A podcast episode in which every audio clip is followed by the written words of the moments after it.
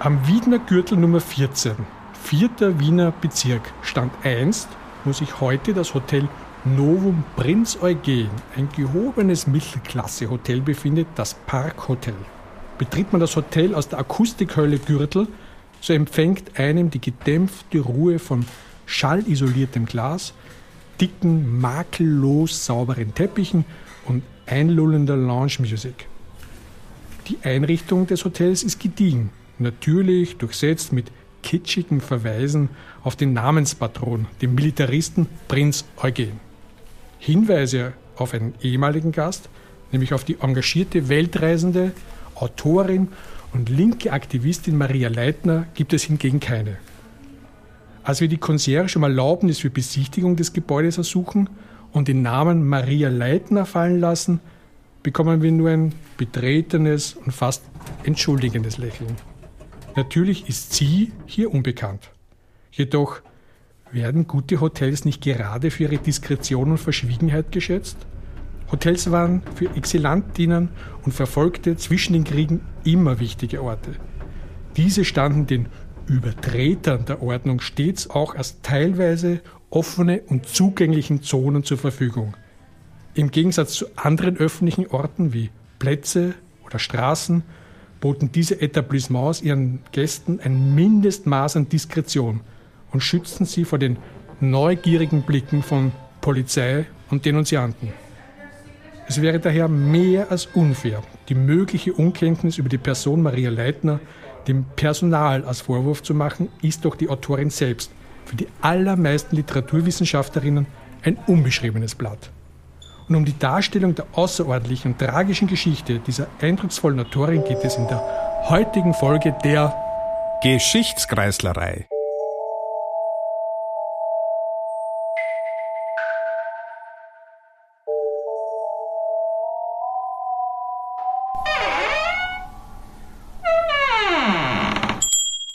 Willkommen zu einer neuen Folge der Geschichtskreislerei. Es begrüßen euch Andreas und Walter.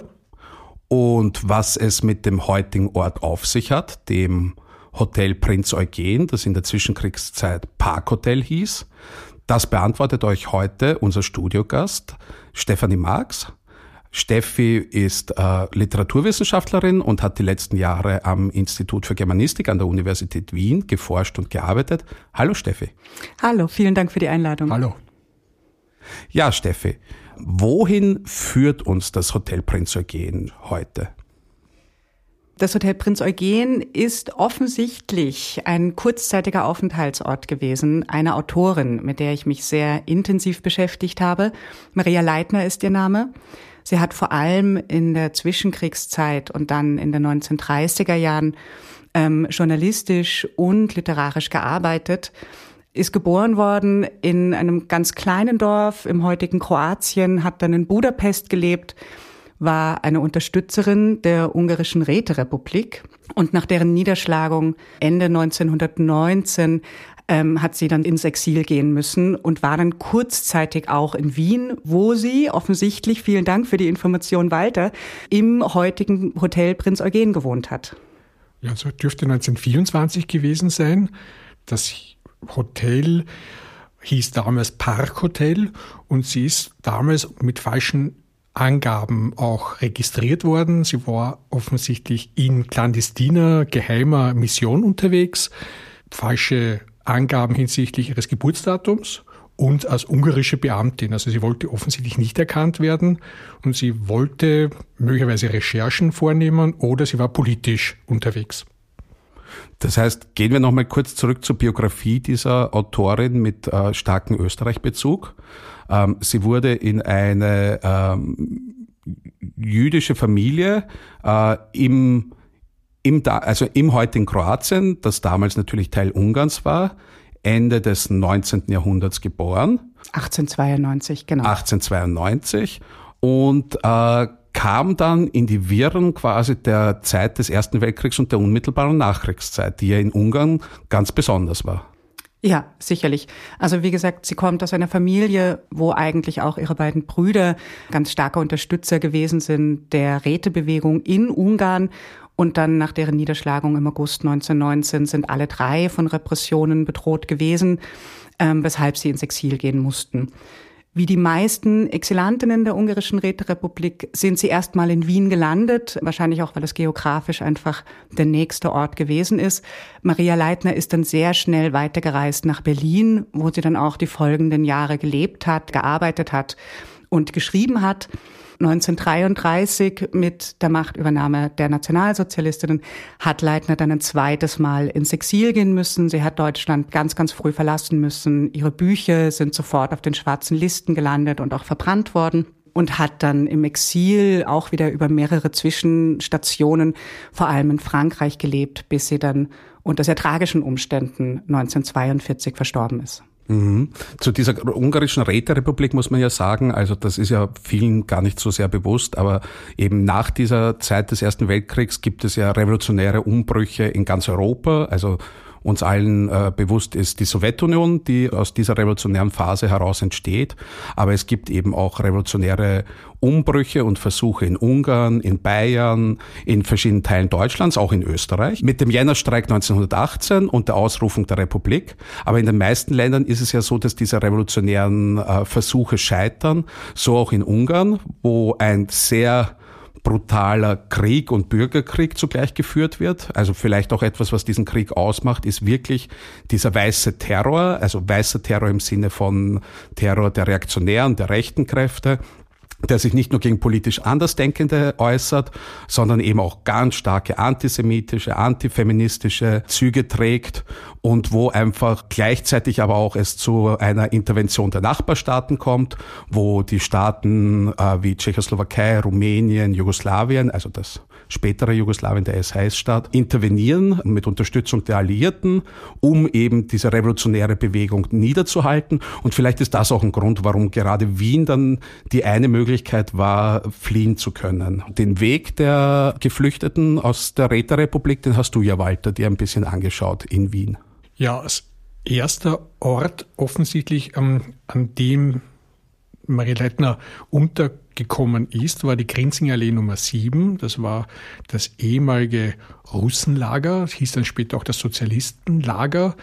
Russenlager deshalb, weil dort russische Kriegsgefangene untergebracht wurden und nach dem Beendigung des Kriegs 1718 die russische Front zumindest, die ähm, russischen Kriegsgefangenen heimkehren konnten und dort sehr viele Sozialistinnen und Sozialisten unterkamen, auch aus den ehemaligen Nachfolgeländern der Habsburger Monarchie. Also das war so ein kleiner, ein kleiner Ort des Asyls und dort konnte auch ähm, Maria Leitner Unterschlupf finden und offensichtlich war ja auch ihr Bruder dort untergebracht. Auch hier wiederum, glaube ich, die Spuren waren wichtig für diese Leute, ähm, sich unsichtbar zu machen, weil, wie du es ja vorhin erwähnt hast, also dieser weiße Terror war wirklich vehement. Ich glaube, es wurden ja über 5000 Revolutionärinnen und Revolutionäre auf, auf, auf bestialische Art und Weise umgebracht und da war das schon völlig klar, dass man lieber eigentlich anonym bleiben wollte und eigentlich immer auf der Flucht war. Und so kommen wir eben zu unserer Autorin Maria Leitner. Jetzt ist es aber so, Steffi, wie du mir den Namen das erste Mal genannt hast, ich habe die Maria Leitner gar nicht gekannt. Warum war das so und warum ist es trotzdem spannend, sich mit ihr zu beschäftigen? Ja, also du bist höchstwahrscheinlich nicht der Einzige, Andreas, der Maria Leitner nicht kennt. Auch auf der Germanistik oder in der Literaturwissenschaft ist es keine Autorin, der bis jetzt besonders viel Aufmerksamkeit entgegengebracht worden ist. Das hat ganz unterschiedliche Gründe. Das eine sind natürlich die Lebensumstände von Leitner selbst. Ich hatte es schon erwähnt, sie ist ein zweites Mal ins Exil gezwungen wurden nach 1933. Sie hat keine Unterlagen mitnehmen können. Es gibt keinen Nachlass von ihr, kein einziges Dokument, was in irgendeiner Art und Weise überliefern würde. Diese Person hat es gegeben, sie hat so und so geschrieben und das und das waren die Stationen ihres Lebens. Und sie war gleichzeitig zwar sehr gut vernetzt, aber nicht sehr stabil. Maria Leitner hat immer in sehr unterschiedlichen Zusammenhängen publiziert und gewirkt. Das war einerseits der Arm der Arbeiterinnenbewegung. Ich benutze jetzt diesen sehr allgemeinen Begriff und nicht, nicht was Spezifischeres, weil sie sehr, sehr viel geschrieben hat für die Zeitschriften von Willy Münzenberg. Vielleicht können wir später noch auf ihn zurückkommen Mm, das waren ganz klar politisch ausgerichtete Zeitungen, kommunistische Zeitungen, die aber abseits der offiziellen Parteipresse äh, quasi publiziert haben, veröffentlicht haben. Und das andere, was sie gemacht hat, sie hat immer auch für ähm, sehr bürgerliche und junge Medien geschrieben. Also ganz besonders erwähnenswert sind da die Zeitschriften des Ullstein Verlags. Man muss sich das so vorstellen, in der Zwischenkriegszeit entstand ein Pressewesen oder ein Publikationswesen, das auch motiviert durch die Entstehung von sowas wie eine Public Relations und dem enormen Aufschwung des Kinos immer bildlicher geworden ist. Es entstehen Zeitschriften, die ganz viel über Bilder, über Fotos, über kurze Reportagen funktionieren und die in erster Linie versuchen zu unterhalten und es nicht politisch oder über das Tagesgeschehen aufzuklären. Und auch für diese Zeitschriften hat Maria Leitner geschrieben, was natürlich jetzt eine komplett andere Linie ist, aber so dieses zwischen beiden Stühlen stehen macht einerseits die Besonderheit von ihr als Person aus, aber hat natürlich auch dazu geführt, dass sie jetzt nicht auf so stabile Netzwerke im Exil zurückgreifen konnte, die ihr durch diese Zeit und durch die, die, die Mühsal des Exils durchgeholfen hätten. Das heißt letzten Endes, und auch das weiß man eigentlich erst seit ein bisschen mehr als zehn Jahren, ist sie vollkommen allein in Marseille gestorben. Sie hat es nicht mehr geschafft, den Kontinent zu verlassen, trotz einer enormen Bedrohungssituation. Also sie war als Jüdin, als Kommunistin mehrfach bedroht. Aber da konnte sie einfach nicht mehr auf die entsprechenden Netzwerke zurückgreifen. Aber das heißt, wir haben auch keine Unterlagen von ihr. Das heißt, wer sollte sie denn jetzt weiter tradieren? Wer sollte sich um die Texte von ihr kümmern? Wer sollte dafür Sorge tragen, dass die Nachwelt sowas weiß, wie Maria Leitner hat das nicht nur gegeben, sondern die hat auch geschrieben? Das ist sicherlich ein Grund, das heißt die historischen Bedingungen und ihre spezifischen äh, Lebens- und Todesumstände, dass ihre Texte nicht tradiert worden sind. Wir dürfen aber natürlich auch nicht vergessen, dass auch die Literaturwissenschaft und insbesondere die Germanistik nach 1945 eine sehr elitäre und eine sehr männliche Angelegenheit war. Das heißt, wenn man danach fragt, wieso eine schreibende Frau heute nicht im Kanon steht, dann ist die erste Antwort natürlich, weil sie eine Frau ist. Also ich darf nur dran erinnern, ganz große literarische Meisterinnen der Zwischenkriegszeit ähm, Irmgard Keun, Marie-Louise Fleißer, selbst die sind erst in den 1970er Jahren wiederentdeckt worden. Was außerdem dazu kommt, ist, dass Maria Leitner als eine politische Autorin geschrieben hat. Und das war insbesondere in der Germanistik in der BRD absolut verpönt. Also es gab dann im Zuge der 68er Bewegung natürlich und im Zuge der Studentenbewegung äh, auch äh, großen Protest dagegen und, und man hat dagegen aufbegehrt. Aber in der institutionellen und akademischen Germanistik sind politische Texte in der Art und Weise politische Texte, die eine ganz klare Agenda haben, nicht akzeptiert gewesen. Und auch deswegen ist sie natürlich mehr oder weniger am Rand liegen geblieben. Aber sie hat ja auch, glaube ich, ihr Genre war ja auch ein, war schon sehr unterschiedlich gegenüber den anderen Autorinnen. Also sie hatte nicht nur über diese klassischen Arbeiterinnen, die ähm, politisch bewusst und gestählt in den Klassenkampf gezogen sind, geschrieben, sondern sie hat ja eigentlich über andere Gruppen geschrieben, die ja eigentlich, sagen wir so, etwas nicht so, ähm, die nicht so im Radar lagen von dieser allgemeinen Öffentlichkeit, auch dieser, dieser KP-Öffentlichkeit. Ja, das ist wahrscheinlich auch einer der, der bemerkenswertesten Aspekte an den Texten von Maria Leitner und der resultiert auch so ein bisschen aus dieser institutionellen Zwischenstellung zwischen Arbeiterinnenliteratur und diesem Publizieren in Unterhaltungszeitschriften. Weil was Unterhaltungszeitschriften natürlich machen, ist, dass sie moderne Figuren thematisieren. Das sind Frauen, das sind Angestellte, das sind alle die Figuren, die die Arbeiterinnenbewegung eigentlich nicht wirklich zur Kenntnis nimmt. Denn, und zu dem Zeitpunkt, wo eine institutionalisierte Arbeiterinnenliteratur entsteht in Deutschland, das ist die Zwischenkriegszeit, wo sich dann Vereine gründen, wo sich Schriftstellervereine gründen, wo eigene Zeitungen entstehen, in denen dann die eigenen Programme diskutiert werden, ist das Bild auf das Proletariat dieser Arbeiterinnenliteratur eigentlich schon relativ veraltet. Das ist genau das, was du gerade gesagt hast, Walter. Das ist männlich, wehrhaft und stark und kommt vor allem aus dem Industrieproletariat. Und Maria Leitner porträtiert nun ganz andere Protagonistinnen, nämlich vor allem Frauen, junge Frauen, Angestellte. Sie fährt aufs Land, also sie schaut sich die Dorfgemeinschaft an. Das Proletariat ist natürlich typischerweise auch urban als Industrieproletariat gedacht worden. Und sie schreibt einen Hotelroman, was an sich nicht untypisch ist in der Zwischenkriegszeit, aber sie schreibt über die Angestellten eines Hotelromans und die arbeiten unter, also damals hat man das genannt, atypischen Arbeitsverhältnissen, das, was man heute prekäre Arbeitsverhältnisse nennt und das weicht eklatant von dem ab, wovon die Arbeiterinnenliteratur erzählt hat. Ich fand auch toll, dass sie auch andere Personengruppen, die auch nicht ihrem politischen Verständnis entsprachen, in den Blick genommen haben. Also sie schreibt ja auch über ein, eine, eigentlich eine Hitler-Anhängerin und eigentlich hochempathisch und versucht ja auch die Hintergründe zu beleuchten, warum diese junge Frau sich eigentlich diesem System annähert und auch enttäuscht wird, aber trotzdem verhaftet bleibt in diesem ja, allgemeinen Trend hin zu einer autoritären, starken, faschistischen ähm, Regierungsform. Ja, der Roman, den du ansprichst, der heißt Elisabeth, ein Hitlermädchen. Der ist 1937 veröffentlicht worden, das heißt bereits im Exil geschrieben worden und schon unter den Bedingungen von Nazi-Deutschland. Ich möchte dazu noch ganz kurz erwähnen, was Maria Leitner auch gemacht hat, nachdem sie schon ins Exil gegangen ist, dass sie immer wieder inkognito nach Deutschland gereist ist und dort Reportagen aus dem nationalsozialistischen Deutschland geschrieben hat weil sie natürlich gesagt hat, es muss die Weltöffentlichkeit darüber wissen, was abgeht in diesem Land, was dort passiert. Und Elisabeth, ein Hitlermädchen, ist auf mehreren Ebenen ganz bemerkenswert. Das eine ist eben, dass diese Hauptprotagonistin, die Elisabeth, ist eine mehr oder weniger überzeugte Nationalsozialistin. Sie ist eine mehr opportunistische Jugendliche, die sich der Mehrheitsmeinung anpasst. Und die muss in ein Arbeitslager. Aber nicht, weil sie eine politische Verfolgte gewesen wäre oder weil sie irgendwas angestellt hätte, sondern im Zuge der sogenannten Arbeitsplatztauschaktion. Äh, eine ganz besondere familien- und arbeitspolitische Maßnahme der Nationalsozialistinnen, wo es darum ging, Arbeitsplätze für äh, bis dahin arbeitslose Männer freizumachen. Das heißt, Jugendliche unter 25 sind entweder gekündigt worden oder es gab einen Einstellungsstopp, wenn sie nicht ein Jahr lang Arbeitsdienst geleistet haben.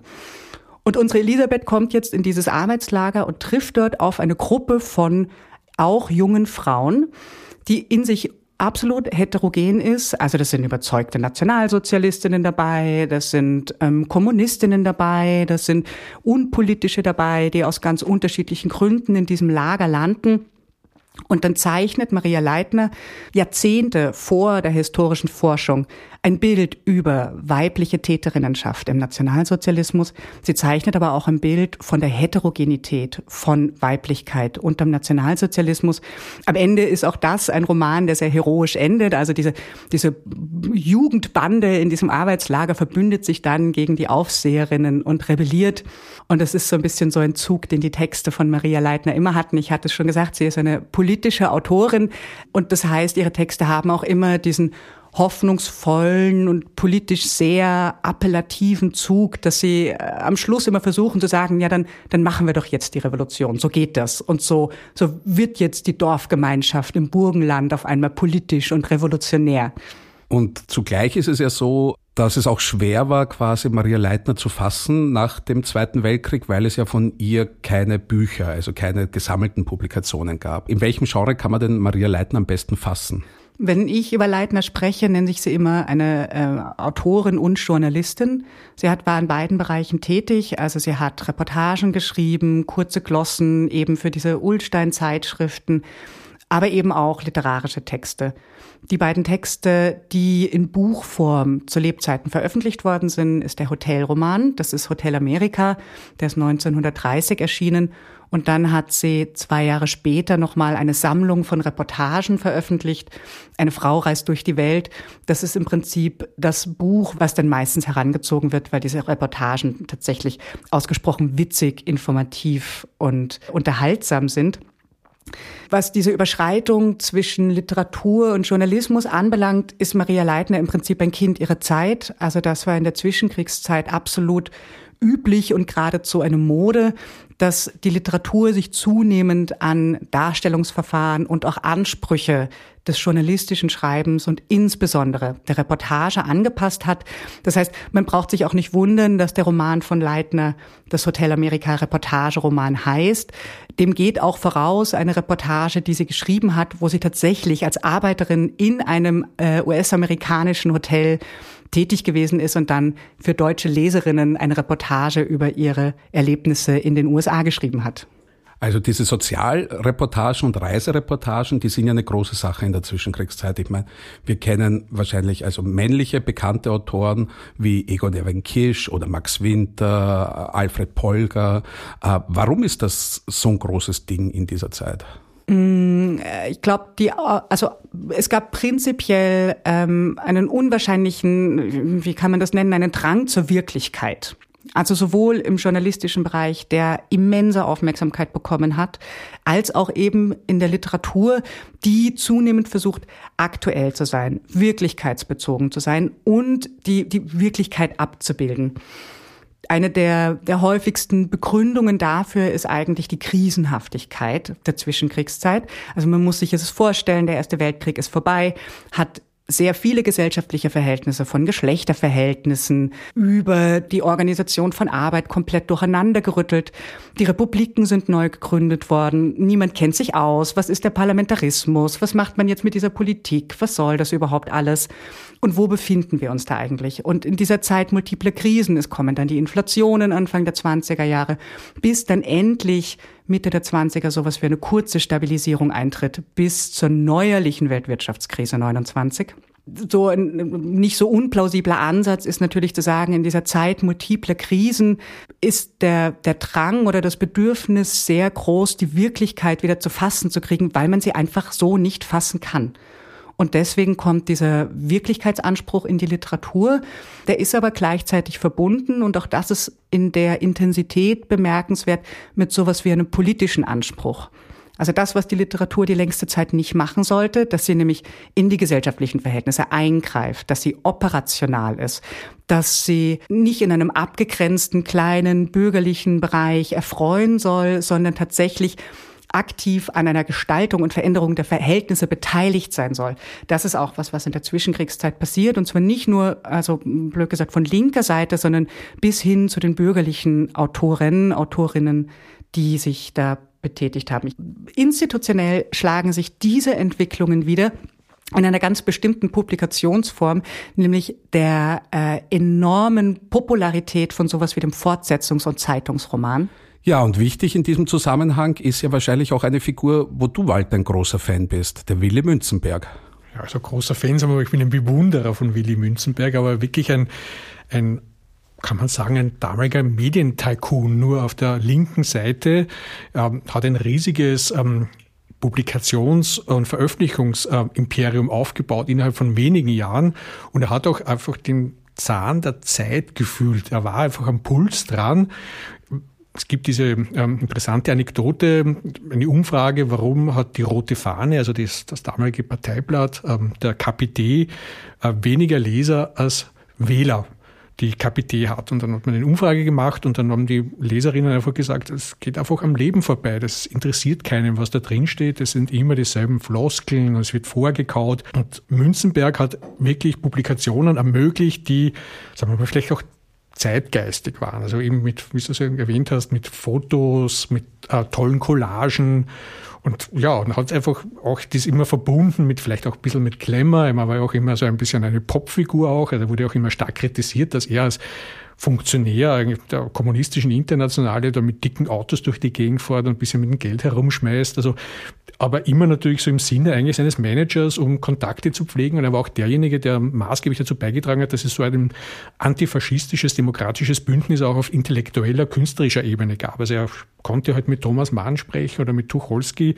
Natürlich konnte man die nicht in ein klassisches Arbeiterinnenlokal einladen, ähm, sondern da musste man halt schon in die Hotellounge gehen, ähm, wo möglicherweise auch ähm, die Protagonistinnen von äh, Maria Leitner auch beschrieben wurden und ausgebeutet wurden. Aber trotzdem, es war halt wichtig, auch solche Politik zu machen.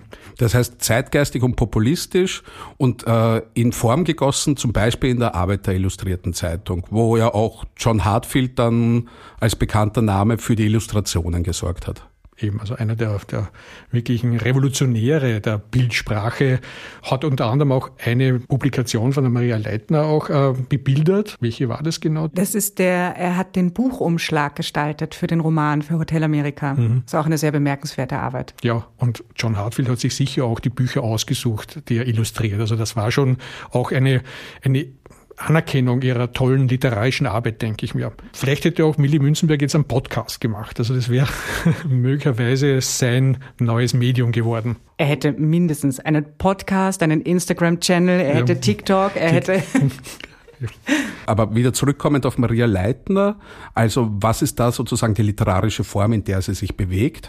Ähm Sie schreibt genau in dem beschriebenen Sinne Literatur, die wirklichkeitsgetreu ist und ganz stark an der Reportage orientiert ist. Es gibt eine Sache, die ich gerne noch erwähnen möchte, und das ist die mehr oder weniger die Produktionsbedingungen oder die Veröffentlichungsform, weil das ist auch nicht so uninteressant. Nicht nur, dass inhaltlich Literatur und Journalismus immer näher zusammenwachsen, oder die Grenze zwischen beidem auf jeden Fall so ein bisschen durchlässig wird, sondern es ist auch die, die Publikationspraxis selbst.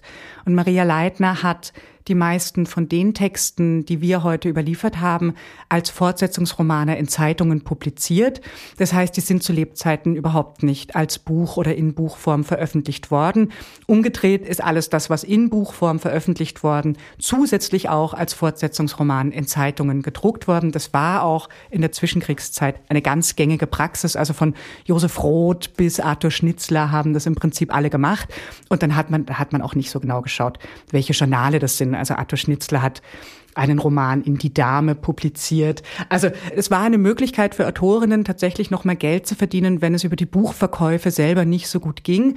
Trotz allem sind diese Texte und das vielleicht auch noch mal ein Grund für die lange Vergessenheit von Leitner immer so ein bisschen mit diesem Makel belegt gewesen. Naja, das sind Auftragsarbeiten und die sind einfach ästhetisch nicht so anspruchsvoll und das von minderer Qualität.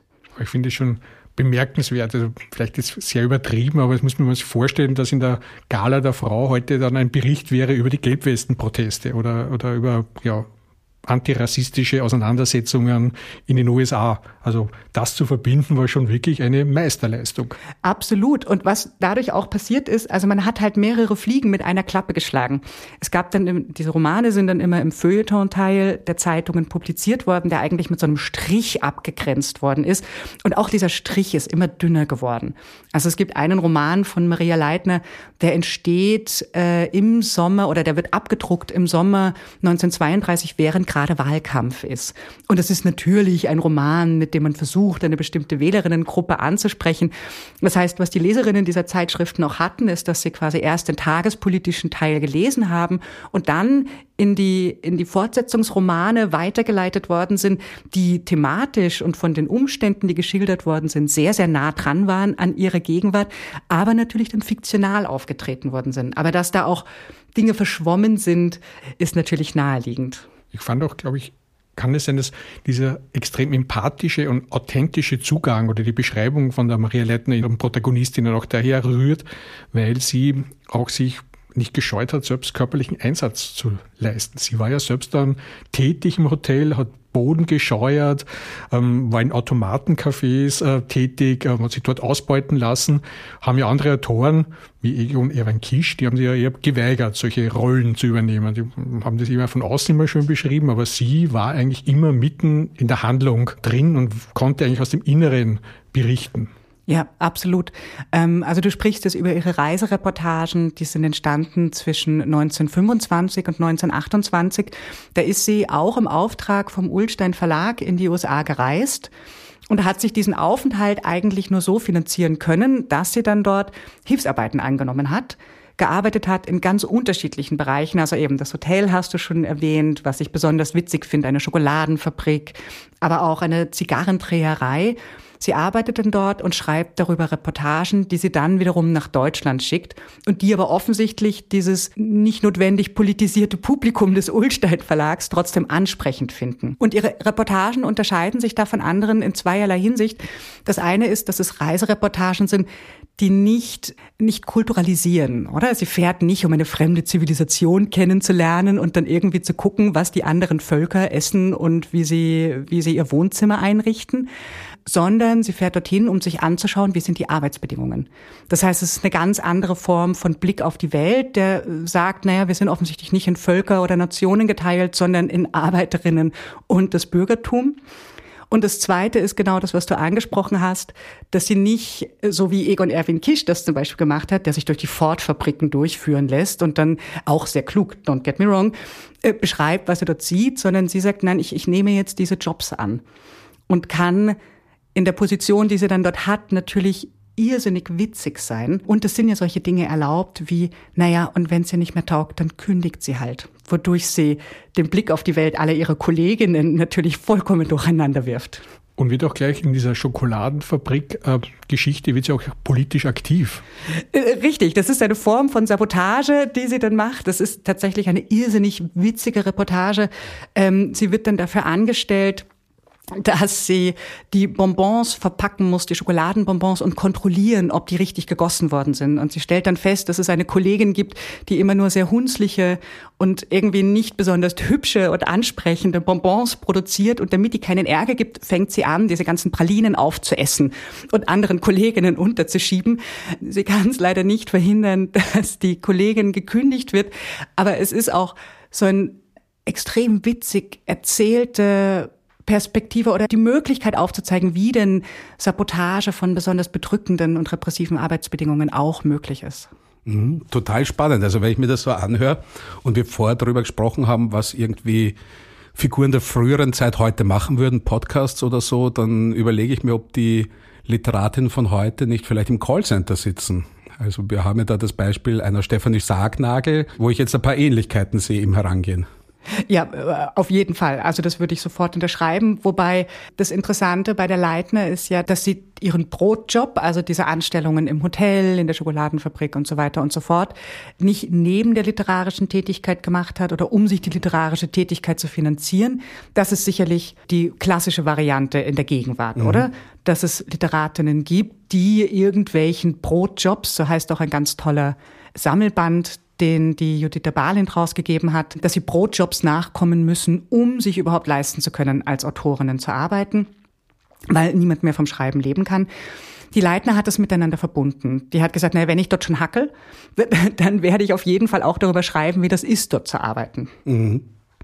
Und was ist jetzt in deiner Lesung der Maria Leitner quasi das Besondere, beziehungsweise wie kannst du das auch heute lesen? Was mich eigentlich von Anfang an ganz, ganz stark interessiert hat, ist im Prinzip das, was der Walter vorhin angesprochen hat, dass ihre Figuren so stark abweichen von diesen klassischen Repräsentationsfiguren der Arbeiterinnenbewegung. Und nicht nur klassisch im Sinne von tradiert, sondern auch von denen, die in der Zwischenkriegszeit die maßgeblichen Repräsentationsfiguren waren. Und was ich dann in den Texten sehr schnell festgestellt habe, dass die Maria Leitner in einer irrsinnigen Genauigkeit die Lebensumstände dieser, ich sage das in Anführungszeichen, randständigen Figuren beobachtet. Dieser Frauen, dieser Angestellten, dieser atypisch Angestellten im, im Hotelroman oder der Migrantinnen, der schwarzen Arbeiterinnen. Und sie konfrontiert dann diese Lebens- und Arbeitsrealität dieser äh, mehr oder weniger randständigen Figuren im Prinzip mit den derzeit oder zeitgenössisch kursierenden politischen Appellen, mit dem Appell an Klassenbewusstsein, mit dem Appell an Organisation. Und was dann in den Texten immer wieder passiert, ist, dass so ein Widerspruch auftritt. Ein Widerspruch zwischen der Lebensrealität, die sie schildert, und diesen politischen Appellen der Arbeiterinnenbewegung, die einfach nicht mehr so richtig zusammenpassen wollen. Und das ist was, dem ich ganz intensiv nachgegangen bin. Und was hat das mit heute zu tun? Das, was damals atypische Arbeiterinnen waren, ist heute zur Gegenwart für die meisten in unserer Gesellschaft geworden.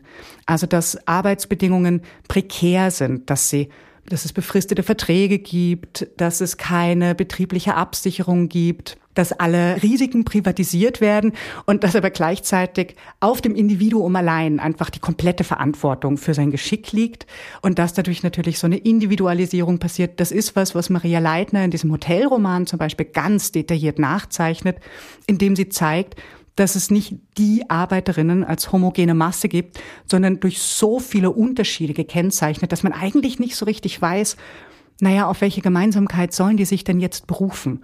Und das sind Fragen, die die Prekaritätsforschung in der Gegenwart natürlich ganz intensiv beschäftigt. Ich denke mir oft auch, es gab einen Bruch eine Zeit lang auch in dieser Art von Literatur. Also jetzt haben wir eine Renaissance, die vor allem aus Frankreich, glaube ich, kommt. Man hat das Gefühl, so die letzten 10, 15 Jahre werden entweder alte Autorinnen oder die schon länger schreiben, wiederentdeckt sage nur Annie Arnaud zum Beispiel, die jetzt auch wirklich ähm, ist jetzt reüssiert, auch im deutschsprachigen Raum, endlich, nachdem sie ja viele, viele Jahre, auch in der DDR, so hat, wurde sie schon sogar publiziert, glaube ich, aber in Vergessenheit geraten ist oder ignoriert wurde und jetzt erst wieder entdeckt wird. Aber es war irgendwie zeitlang, so 20, 30 Jahre, in den 90er, Nuller Jahren war das eigentlich nicht Thema.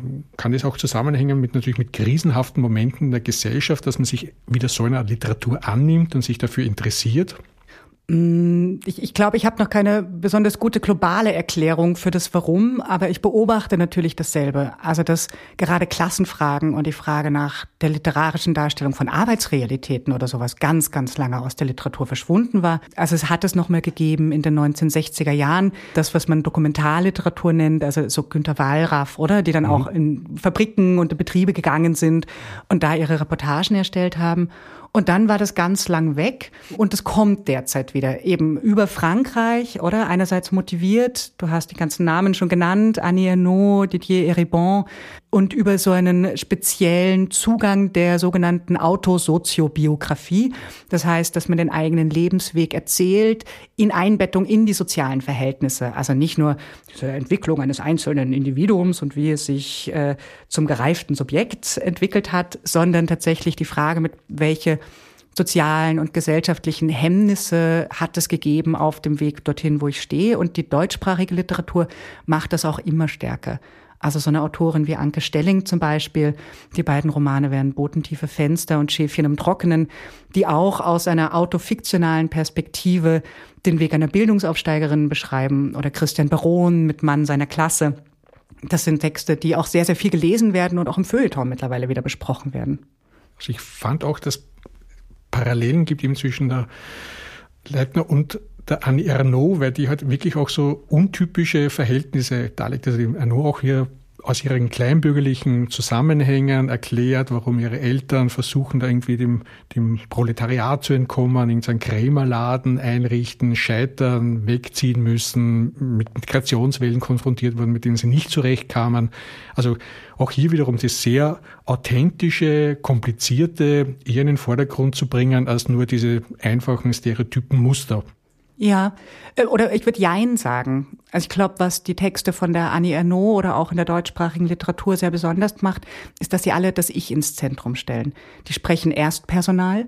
Das ist was, was in den Texten Leitners so gut wie nie vorkommt. Also die tritt auch in den literarischen Texten mehr oder weniger als Beobachterin auf, ihre Umstände. Was sie da halt macht, ist, dass sie besonders genau hinschaut.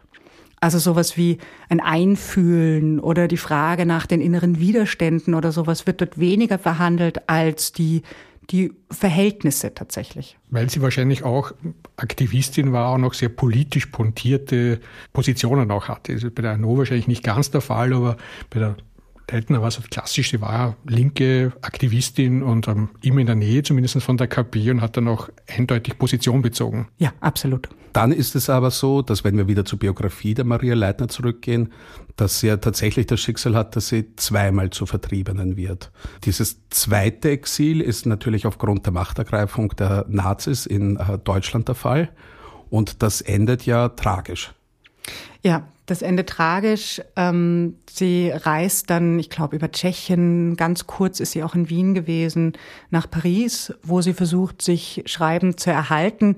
Ähm, hat dann offensichtlich noch Kontakte zu der Pariser Exilzeitschrift, zu der deutschen Pariser Exilzeitschrift, dem Pariser Tagesblatt, wo sie immer mal wieder veröffentlichen kann. Teilweise werden ihre Texte auch in das Wort veröffentlicht, was das äh, zentrale Organ der Exilantinnen in Russland gewesen ist, die in, in, Moskau gesessen sind. Aber es gelingt ihr weder ein großer Durchbruch, noch hat sie so viel finanzielle Unterstützung, dass es ihr gelingt, den Kontinent zu verlassen. Die letzten Briefe, die von ihr überliefert sind, zeugen von einer äh, extremen finanziellen ähm, Bedrängnis, in der sie gesteckt hat. Also sie schreibt dann auch immer, dass sie fiebrig und in kalten Räumen versucht, einen Roman zu schreiben, damit sie vielleicht irgendwie noch Geld verdienen kann. Ist dann auch kurzzeitig interniert im Frauenlager äh, Comte de Gour und kommt dann nach Marseille, wo sie für mich noch immer auf recht mysteriöse Umstände verstirbt. Es, es gibt eine Todesurkunde von ihr aus einer Psychiatrie in Marseille, äh, auf der notiert ist, dass sie aufgrund körperlicher Erschöpfung verstorben ist, 1942. Also sie schafft es nicht, den Kontinent zu verlassen. Ich denke, das ist ein äh, Schicksal, das wir gar nicht so sehr im Auge haben. Also oft, wenn wir an Exil denken, haben wir halt äh, die wenigen Biografien derer vor uns, ähm, die im Exil es schaffen, sich zu etablieren, die dann entweder zurückkommen oder auch nicht. Aber was wir ja sehr, sehr oft außer Acht lassen, sind die vielen, vielen, die in diesem Exil scheitern auch. Ja, absolut. Ich würde das alles unterschreiben, was du sagst. Und ich glaube, um eine Vorstellung davon zu bekommen, wie viele Schicksale das eigentlich sind, die nicht überliefert sind, muss man diese Exilromane nur aufschlagen und die Erzählungen durchlesen davon, welche Menschenmassen in den Botschaften, in den Konsulaten, in Marseille oder auch in Lissabon gewesen sind, versucht haben, Papiere und Ausreisegenehmigungen zu bekommen. Wenn wir alle diese Menschenmassen einfach wahrnehmen, als das sind alle die, die keine Bücher geschrieben haben, sondern die es vielleicht nicht geschafft haben, dann kriegen wir in etwa eine Vorstellung davon, dass das Schicksal von Maria Leitner tragisch, aber sicher kein Einzelfall ist. Ich denke mir das auch öfters, wenn ich solche historischen Betrachtungen lese und halt noch einmal über das Exil in Frankreich oder, oder die nicht gelungenen Flucht ähm, vom Kontinent höre, dann denke ich mir oft auch, was passiert jetzt in der Gegenwart? Also wie viele Leute, wie viele Asylwerberinnen, Asylwerber gibt es eigentlich, die jetzt auch schreiben und die möglicherweise nie entdeckt werden oder es auch hier ihre Literatur, ihre Sprache, ihre Inhalte untergehen. Also ich glaube, auch hier wäre eigentlich die Politik gefordert oder die Kulturpolitik, Maßnahmen zu setzen, um diesen Schatz zu bewahren, zu heben und für die Zukunft aufzubewahren. Ja, das ist auf jeden Fall ein spannender Punkt, Walter. Die Wiederentdeckung der Maria Leitner war ja eigentlich ein langer Prozess, der sehr viel spannende Forschungsarbeit in sich getragen hat. Ja, absolut. Es ist tatsächlich einer Journalistin zu verdanken, Helga Schwarz ist ihr Name, dass sowohl die Texte heute noch verfügbar sind, als auch, dass Informationen zu ihrer Biografie sehr, sehr mühsam zusammengetragen worden sind. Sie hat damit angefangen, die Helga Schwarz in den 1960er Jahren, hat in der DDR gelebt und hat dort auch dann noch Texte von Maria Leitner neu auflegen können. Und hat diese Forschung eigentlich nie wieder, also hat nie wieder aufgehört damit zur Biografie zu forschen und weiter zu suchen nach Texten, die man vielleicht noch gar nicht kennt, weil sie in irgendeiner Zeitung erschienen worden ist, die noch niemand systematisch durchgesehen hat. Es gab dann so einen zweiten Zeitpunkt, wo eigentlich noch mal ganz viele Informationen über die Maria Leitner bekannt geworden sind, also vor allem biografische Informationen. Das war eine Forscherin, Julia Killet, die dann angefangen hat zu reisen, die nach Frankreich gereist ist und geschaut hat, ob, ob da in irgendwelchen Archiven noch irgendwas liegt, die in die USA gereist ist und die tatsächlich auch die Umstände von Maria Leitners Tod herausgefunden hat. Dass sie nämlich verstorben ist 1942, weiß man eigentlich erst seit ungefähr zehn Jahren. Mhm. Bis dahin hat sie als Verschollene gegolten ähm, und jegliche Informationen waren verloren oder Kontakte abgebrochen. Ich habe ja auch diesen Text von der Schwarz gelesen und fand das einfach so spannend, wie sie aus diesem kleinen Schatten, den die Maria Leitner aus der Vergangenheit quasi geworfen hat, immer mehr ähm, dazu gekommen ist, wieder diese Person zu formen und diese ganze Umgebung auf äh, ganz unterschiedliche Art und Weise, wie eben ja, Menschen, die historisch forschen, auch wirklich umgehen. Also nicht nur, dass sie in Zeitungsarchiven ganz lange nach Texten gesucht hat, sondern sie hat dann auch sich angeschaut, wer kommt in diesen Texten vor, kann ich diese Menschen kontaktieren, haben die irgendwelche Verwandten, die irgendetwas darüber erzählen können. Also wirklich auch äh, Menschen, die dann vielleicht mit der Maria Leitner auch nur kurz zu tun hatten, sie gebeten hat, äh, zu beschreiben, was sie da erlebt haben. Also wirklich detektivische Kleinarbeit, wie sie ja oft für Historikerinnen vorherrscht, um uns dann wieder die Möglichkeit zu geben, quasi diese Welt zu entdecken. Ja, einerseits die Kleinstarbeit und andererseits, was man nicht vergessen darf bei Leitner, dass man so international sein muss. Oder? Sie ist geboren und aufgewachsen in Budapest. Sie hat studiert in der Schweiz. Dann war sie kurz in Wien. Dann ist sie in Berlin gewesen. Dann war sie lange in den USA. Dann führt der zweite Exilweg sie wieder über Wien. Auch da sind dann Briefe aufgetaucht, oder? Wo auf einmal dieser Name fällt. Dann hat man Paris, Südfrankreich und so weiter und so fort. Wenn man diese Puzzleteile dieses Lebens versucht zusammenzuklauben, muss man auf Reisen sein, so wie Maria Leitner das gewesen ist. Und wie beeindruckend auch diese Biografie ist, dass, dass man ohne einen wirklich wohlhabenden Background diese Reisen überhaupt macht, leistet. Das kostet ja Energie, das kostet ähm, Kontakte herstellen, Battlebriefe an den Verlag zu schreiben. Also mit hohem Enthusiasmus und auch ähm, dem Wunsch, da was mitzuteilen, verbunden ist. Also das fand ich auch so spannend und so beeindruckend bei ihrer Biografie. Eine wahnsinnige energiegeladene Frau, die einfach etwas mitteilen möchte und da wirklich sehr viel Mühsal und sehr viel Nachteile mit sich nimmt, um nur zu publizieren. Ja, die was mitteilen möchte und die vor allem ganz laut sagt, die Verhältnisse dürfen nicht so bleiben, wie sie sind. Wunderbar. Die, die, diese Botschaft nehmen wir gerne auf. Ähm, liebe Steffi, eine Frage noch zum Abschluss. Wenn sich jetzt Zuhörerinnen oder auch wir Maria Leitner erarbeiten wollen, was für einen Weg würdest du uns da vorschlagen? Ähm, also die ersten Texte, die ich immer zum Lesen empfehle, weil sie einfach so witzig sind, sind ihre Reportagen aus den USA. Die sind heute wieder aufgelegt. Die hießen damals Eine Frau reist durch die Welt. Und wie gesagt, ich habe es vorhin ein bisschen erzählt, sie strotzen vor so kleinen Sabotageaktionen, vor sehr, sehr witzigen und pointierten Beschreibungen. Bei den literarischen Texten würde ich immer empfehlen, die Novelle Sandkorn im Sturm zu lesen. Das ist eine Novelle, die Marie Leitner geschrieben hat, anlässlich des zehnjährigen Jubiläums der Räterepublik und ihrer Niederschlagung. Nicht? Das fällt ja ins selbe Jahr. Und da schildert sie, wie in einem kleinen burgenländischen Dorf die Räterepublik und die Revolution nicht ankommt. Das heißt, es ist ein ganz interessantes Revolutionsnarrativ. Sie schildert quasi nicht, wie passiert der große Umschwung und wie wird die Räterepublik installiert, sondern sie beginnt, während die Räterepublik schon existiert und lässt die Novelle enden damit, wie sie niedergeschlagen wird. Ich glaube, das kann man spoilern, weil da tatsächlich der der bemerkenswerte Teil ist, wie sie diese Dorfgesellschaft schildert. Alles, was du auch vorhin schon erwähnt hast, Andreas, die Frage nach dem Antisemitismus, die Frage nach Frauenverachtung und Gewalt gegen Frauen, aber auch der Traditionalismus am Land und dieses ganz große Gefälle zwischen den mehr oder weniger urbanen revolutionären ähm, Idealen und den provinziellen Traditionalistinnen wird dort so haarscharf herausgearbeitet, dass es äh, bemerkenswert und sprachlich unfassbar gut. Danke, liebe Steffi. Ich glaube, für uns ist es an der Zeit, uns zu verabschieden. Nicht ohne darauf hinzuweisen, bitte unsere Website zu besuchen und auch den Podcast zu abonnieren und zu liken. Es verabschieden sich Andreas, Walter und Stefanie. Wichtige Information. Zum aktuellen Stand der Forschung Thema Maria Leitner empfehlen wir eine Publikation unseres Gastes, erschienen in der österreichischen Zeitschrift für Geschichtswissenschaften Nummer 33, Jahrgang 2022. Ein Mädchen und drei Namen. Stephanie Marx behandelt hier dabei vor allem das Bild der neuen Frau im gleichnamigen Werk von Maria Leitner. Im breit aufgefächerten, verlegerisch zersplitterten Övre von Maria Leitner ragen vier Werke besonders heraus – die Novelle Sandkorn im Sturm behandelt ein burgenländisches Dorf nach dem Ersten Weltkrieg, in der die Revolution nicht ankommen will. Der Band Amerikanische Abenteuer gehört zu den besten, was die engagierte Reiseliteratur der Zwischenkriegszeit zu bieten hat, während Elisabeth, das Hitlermädchen, einen scharfen und differenzierten Blick auf eine junge Frau im nationalsozialistischen Deutschland wirft, deren naiv faschistische Einstellung zunehmend in Konflikt mit autoritären Machtmechanismen gerät. Sucht man eine Gegenerzählung zu den glamourösen Darstellungen vom Leben der Schönen und Reichen in den hochpreisigen Unterkünften, dann bitte in Hotel Amerika mal einen Blick von unten auf die menschenverachtenden Arbeitspraxen von Luxushotels werfen.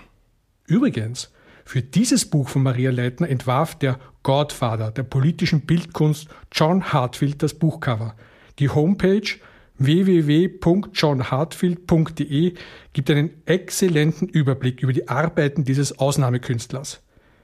Wie in der Sendung erwähnt, erleben wir gegenwärtig wieder eine Renaissance der politisch engagierten Literatur, die sich den Themen Klasse und marginalisierten Verhältnissen widmen. Aus der Fülle empfehlen wir, natürlich rein subjektiv, drei Autorinnen. Von Anke Stelling die beiden Romane Bodentiefe Fenster und Schäfchen im Trockenen – Mitu Sanyals Identity und Fatma Aydemirs Jeans. Also auf jeden Fall mal eine Menge Lesestoff, aber, wir sprechen aber immer nur aus eigener Erfahrung, es wird sich lohnen.